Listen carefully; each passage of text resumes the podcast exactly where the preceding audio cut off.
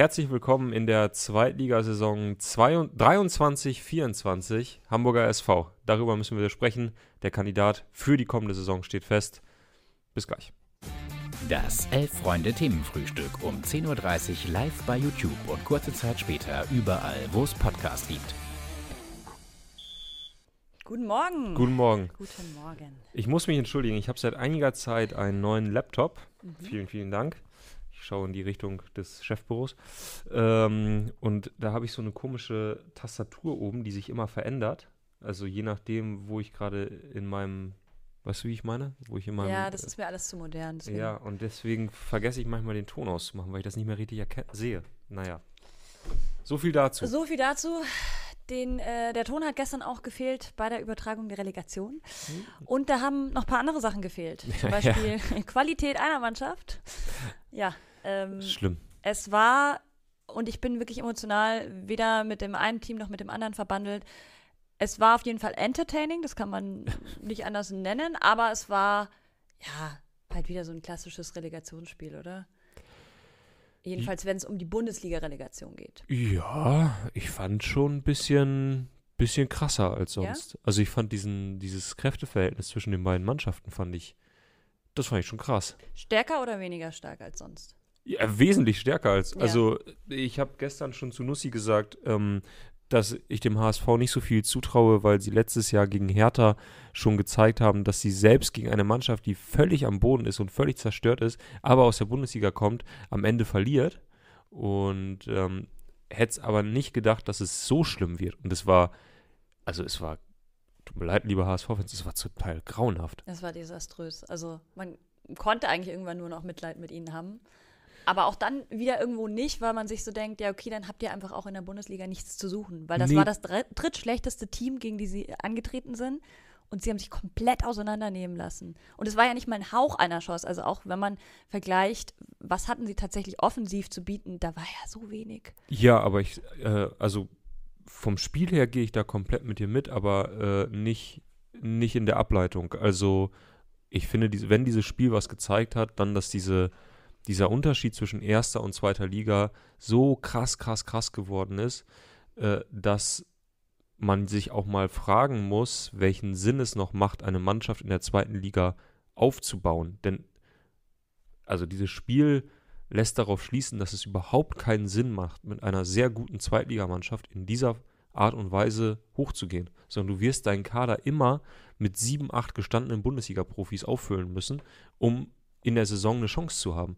Ja. Also, ich meine, dieser, dieser ähm, Eckball in der ersten Minute, klar, Mafropanos steht da komplett frei, wenn auch sehr weit weg vom Tor eigentlich. Also man sieht eigentlich, glaube ich, in der Situation, dass der HSV vorhatte, einfach den 5-Meter-Raum äh, zu bewachen.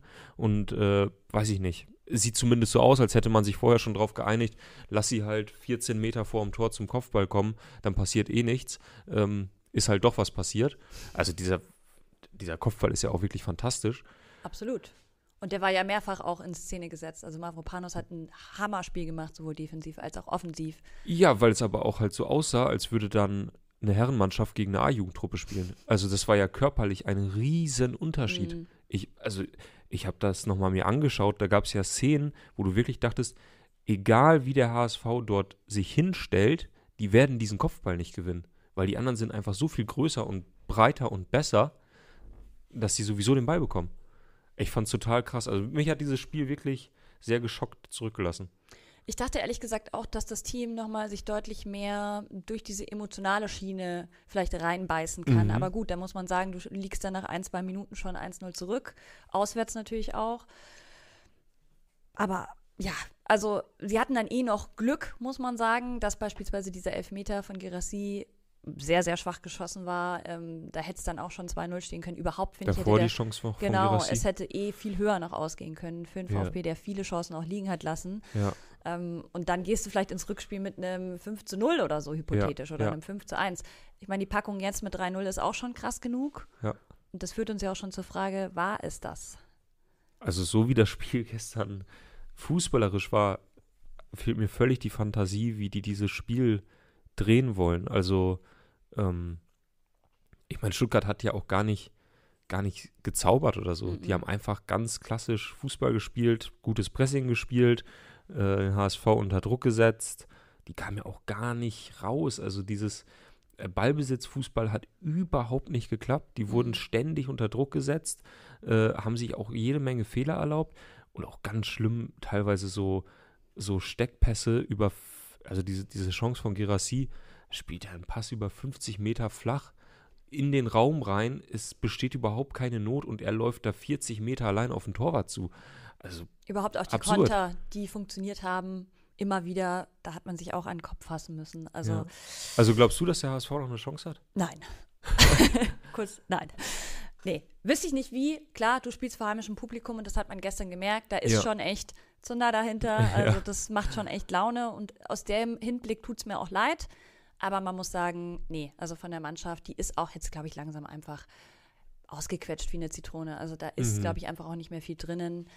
Du bist nicht mehr frisch so und jetzt dich noch mal irgendwie zu hypen und emotionalisieren vor diesem Spiel. Klar, es ist das wichtigste Spiel jetzt noch mal, aber ich glaube, da Ja, ist nicht mehr viel. Also vor allem in der Höhe. Wenn sie jetzt vielleicht 1-0 hätten zurückgelegen, dann hätte ich gesagt, okay, hey, Mhm. da ist noch Potenzial. Man Klar. war, also es, der Fußball schreibt verrückte Geschichten, wissen wir alle. ja. Aber ein 3-0.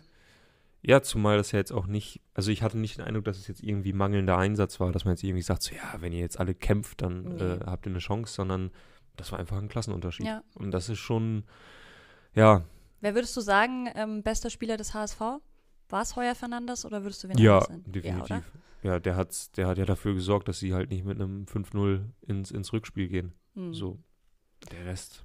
Beim VfB hat mir vor allem äh, Fürich sehr gut gefallen. Aber ich meine, das Mhm. ist ein offenes Geheimnis, glaube ich. Und Mafropanos haben wir auch schon gerade angesprochen. Der Wanyoman war gut. Ja, also Ja, insgesamt, wie gesagt, ich finde einfach, der Unterschied war zu krass und da muss man sich dann, irgendwann muss man sich dann halt als DFL auch die Frage stellen, macht die Relegation in diesem Format einfach noch Sinn? Weil mhm.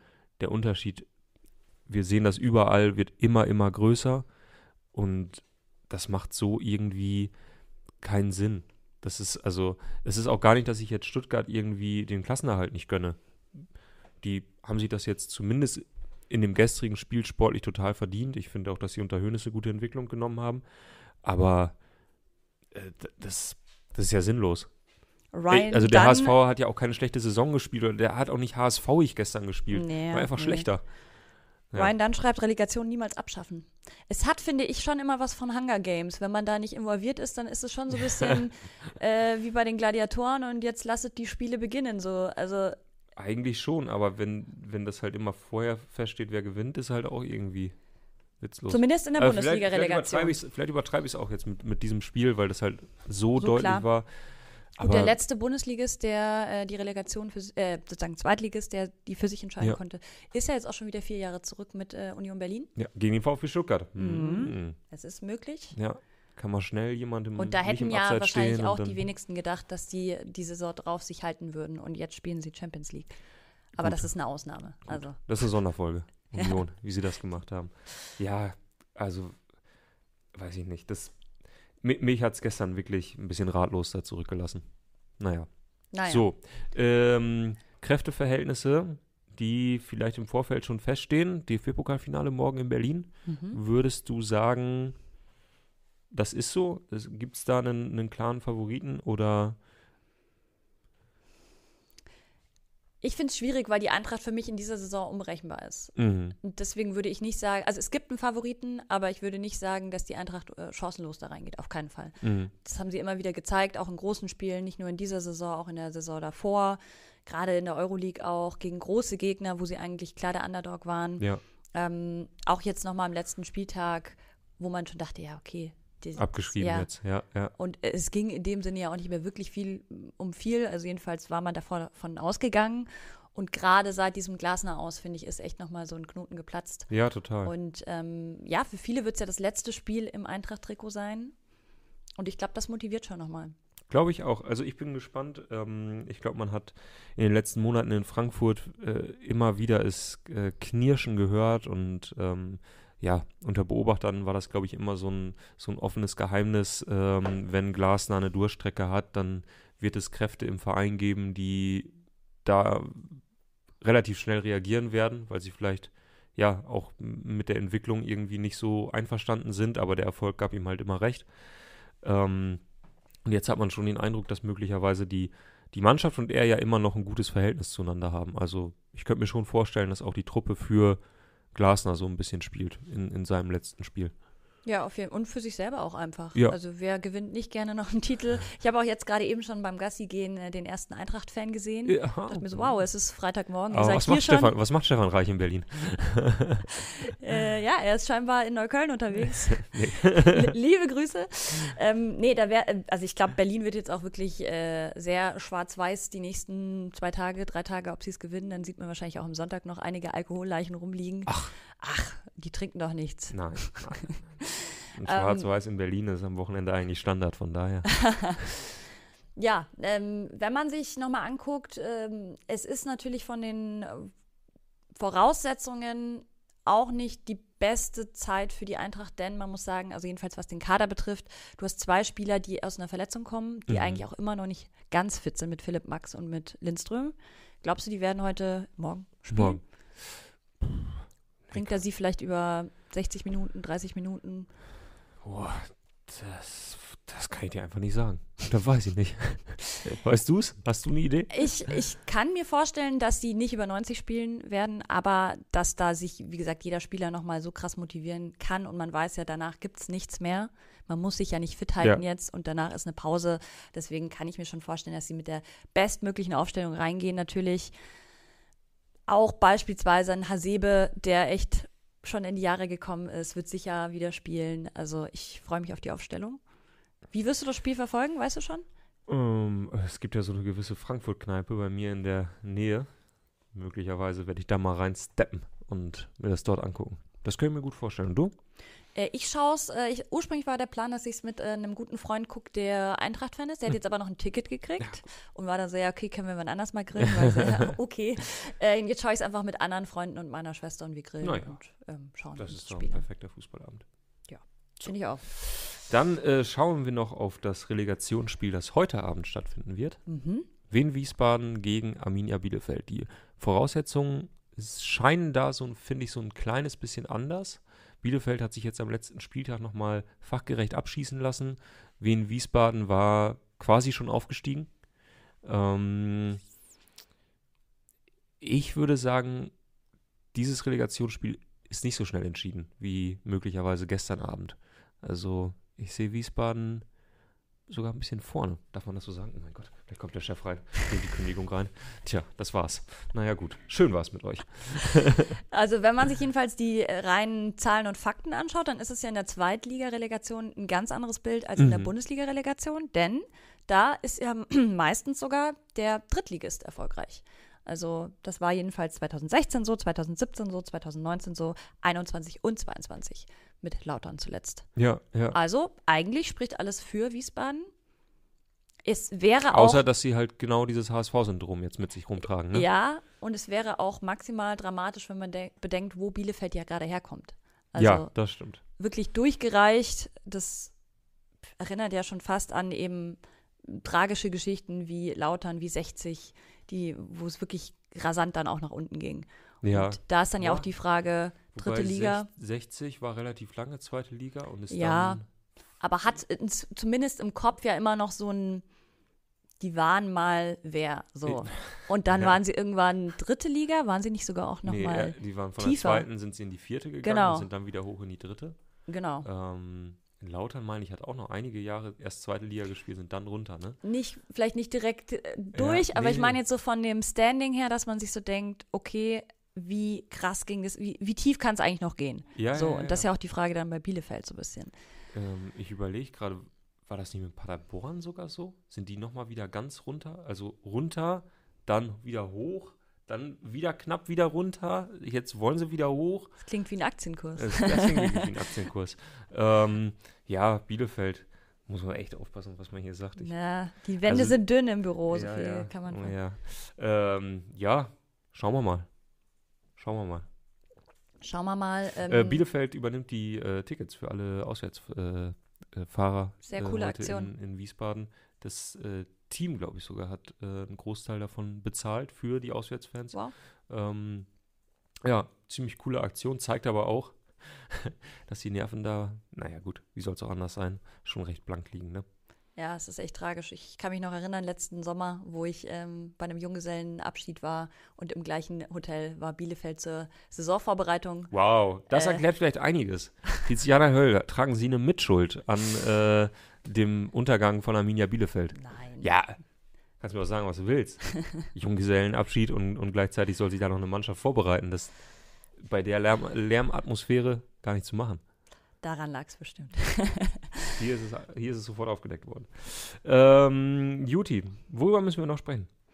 Wir müssen noch über ein Champions League-Finale sprechen, das äh, stattfinden wird zwischen Barcelona und den VfL Wolfsburg-Frauen. Ja, Und das ist ja auf jeden Fall ein Leckerbissen. Die Anstoßzeit dagegen 16 Uhr morgen am Samstag. Betretenes Schweigen. Ja, hat so ein bisschen was. Äh, früher gab es ja dieses äh, DFB-Pokalspiel der Frauen immer im Vorfeld äh, des Männerpokalfinals. Ich bin mir gerade nicht ganz sicher. Nee, das kann nicht sein. Irgendwie klingelt so, dass Ende der 90er das teilweise das Spiel sogar selber in Berlin war und die im gleichen Stadion gespielt haben. Kann das sein? Das war bis 2000 so, ne? Ja, ja, da haben die dann wirklich so um, um 15 Uhr oder so, das war wie so ein Vorspiel in der E-Jugend, ähm, haben die dann da ein bisschen gekickt, in Anführungszeichen. Also natürlich haben die ernsthaft Sport betrieben, ähm, aber es hatte halt eben diese Atmosphäre. Ähm, dann haben sie es nach Köln verlegt, was es aus meiner Sicht im allerersten Moment nicht besser gemacht hat, weil es dann auch noch räumlich irgendwie weg war, Mhm. plus zeitlich davor gelegt. Ähm, jetzt machen sie es an einem eigenständigen Termin. Wir sind immer noch beim DFB-Pokalfinale. Ähm, das, das war ja jetzt auch schon in Köln mit, mit großer Atmosphäre. Ähm, das ist, glaube ich, so ein bisschen besser.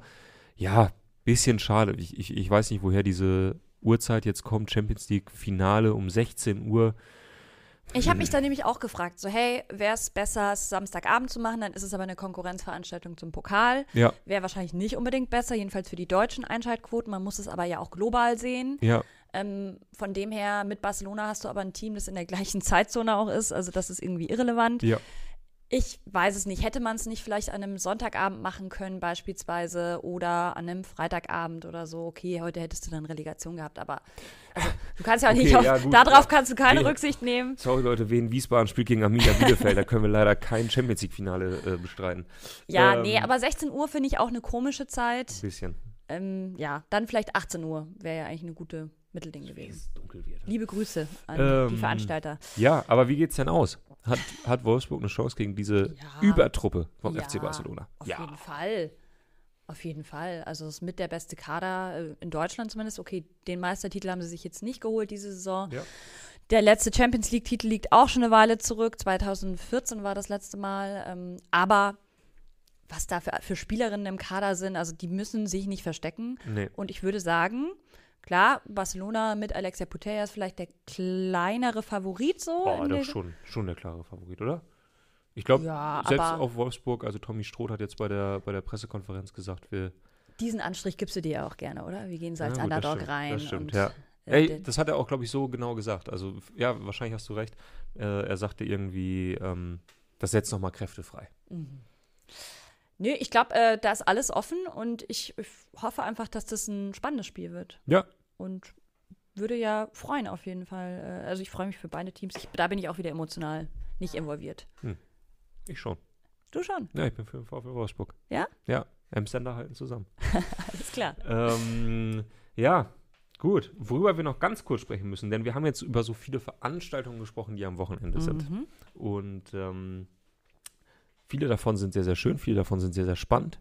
Bei weitem aber nicht so unterhaltend wie der Elf-Freunde-Saisonrückblick, der heute Abend im Zoopalast-Kino in Berlin, hm, sagt man Charlottenburg? Ja, das ist Charlottenburg, ne? Also am Müsste Zoo ja. äh, stattfindet. Äh, es gibt noch letzte Resttickets.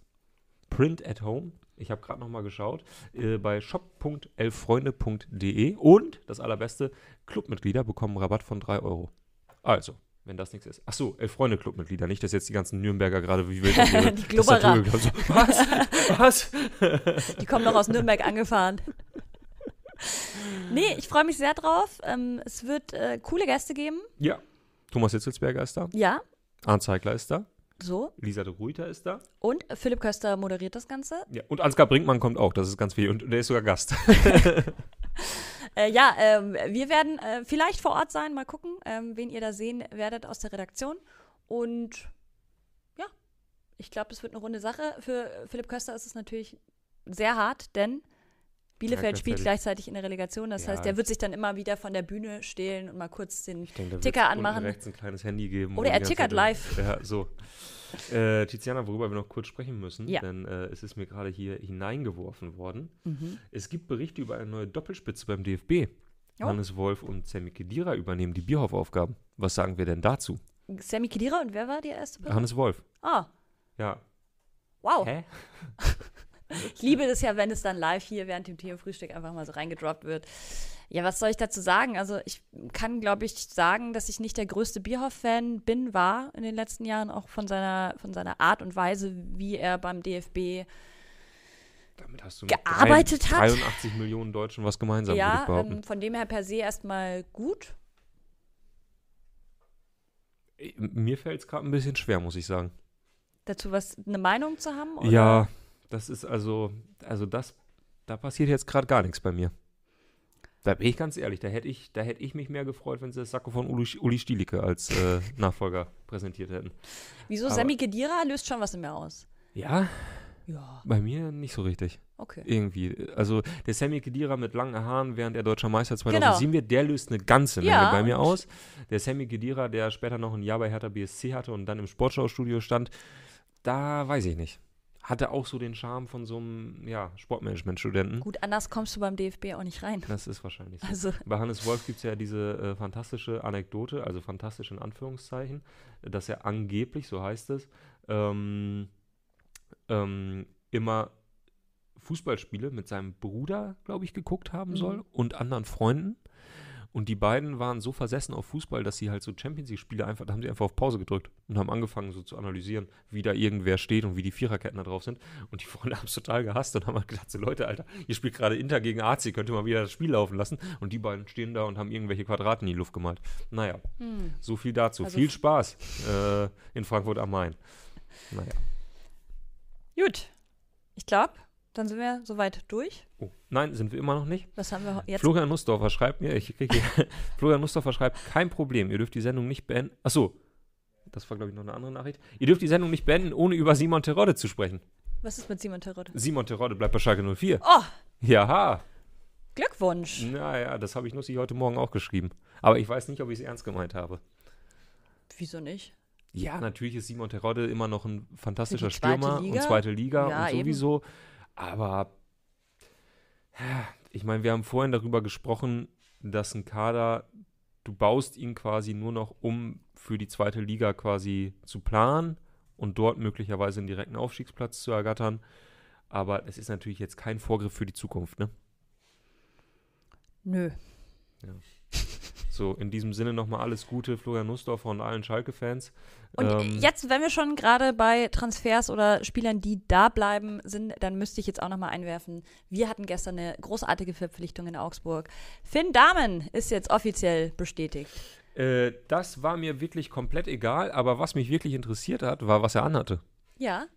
Hast, du, dieses, hast du dieses T-Shirt gesehen? Ja. Es ist ja fantastisch. Ja, und ich hoffe sehr darauf, dass so vielleicht die neuen Trikots aussehen werden. Dann würde ich mal wieder zuschlagen. Weil ähm, ich habe gesehen, dass das Social Media Team von Augsburg dann drunter kommentiert hat. Irgendwer hatte gesagt, ja, geniales äh, Shirt oder so. Mega. Äh, und dann so, wartet mal ab oder irgendwie sowas kam dann. Also ich glaube, das war vielleicht ein kleiner Hint, so, hey, so also das könnte fand ich wirklich vielleicht so das Trikot aussehen. mit, ja. diesen, mit diesen bunten Nadelstreifen und dann diesem Alt, das ist das alte Logo sozusagen. Also ich habe den Pulli dazu auch, den gibt es schon länger, halt einfach Ah. in schwarz, aber mit dem gleichen Logo. Aha. Und ähm, ja, die Farben sind ja grundsätzlich auch nicht schlecht, finde ich, in Augsburg. Ja.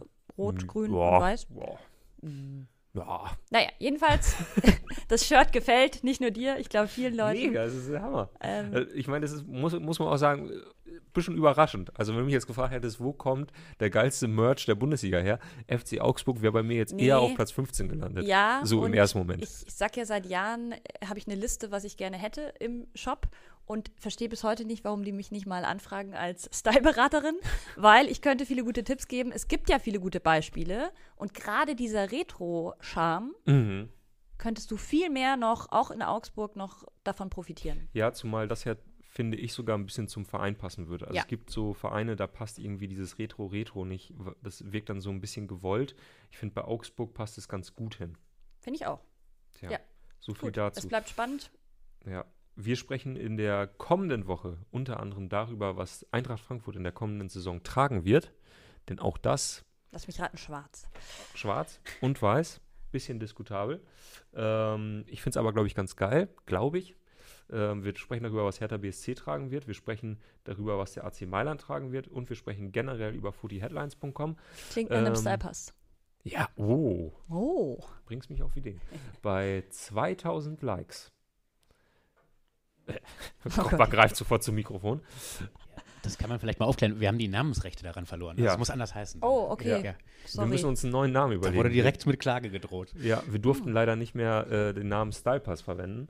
Ähm, aber wenn ihr möchtet, dass wir uns mal wieder einen ganzen Vormittag oder Abend oder sonst wie mit Fußball und Mode beschäftigen, dann drückt jetzt auf Like. Und wenn es mindestens 1912 Likes gibt, dann machen wir eine neue Folge von Elf Freunde. Also, also wir sprechen über Style. Weil mir gerade hier auch in den Kommentaren mein Style abgesprochen wurde. Äh, ich hätte nur ein weißes T-Shirt an. Leute, das ist das Tour-Shirt von Kendrick Lamar aus diesem Jahr. Also von wegen äh, weißes Shirt, so viel dazu. Möchte ich jetzt aber klarstellen. Warst du beim Konzert auch? Oder ja, natürlich, natürlich, Ah. natürlich. Sehr gutes Konzert. Kann ich sehr empfehlen. In diesem Sinne. In diesem Holt euch Sinne. Tickets.